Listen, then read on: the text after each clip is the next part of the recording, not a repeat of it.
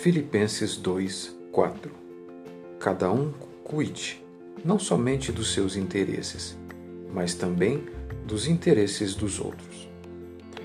Autenticidade na unidade.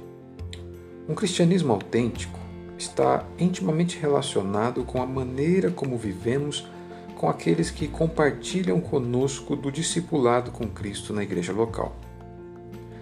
É possível falarmos de cristianismo autêntico, e este começa com Cristo e tudo o que encontramos nele: motivação, exortação de amor, comunhão gerada pelo Espírito, profunda afeição e compaixão. Estar em Cristo é ter o um relacionamento restaurado com o Criador por meio de nosso Redentor. É ser salvo. Estar em Cristo é ter acesso a tudo o que precisamos para viver em paz com Deus e com as pessoas. Quando tal autenticidade cristã é real, a comunidade local prova de cumplicidade e unidade poderosas. O mesmo modo de pensar, o mesmo amor, um só espírito, uma só atitude. Um cristianismo autêntico jamais permitirá que eu tenha uma vida centrada em mim mesmo.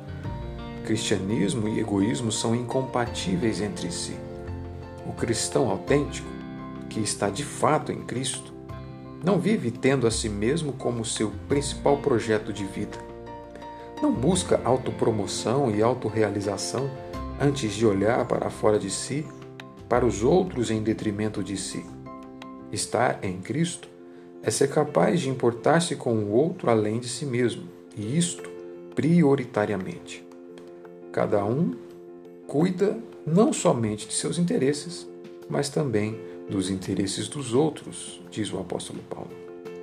Uma vida autocentrada é um convite a revermos nossa conversão, a autenticidade de nosso cristianismo e a revermos se de fato estamos em Cristo pois em Cristo há recursos abundantes para viabilizar nossos relacionamentos interpessoais de forma não egoísta, pois em Cristo há exortação, consolação de amor, comunhão do Espírito, entranhados afetos e misericórdias. Filipenses 2:1. Numa cultura tão egoísta e autocentrada como a nossa, o cristão verdadeiro evidencia a autenticidade de sua fé a olhar para fora de si, ao se importar além de si, e isto prioritariamente, pois ele está em Cristo.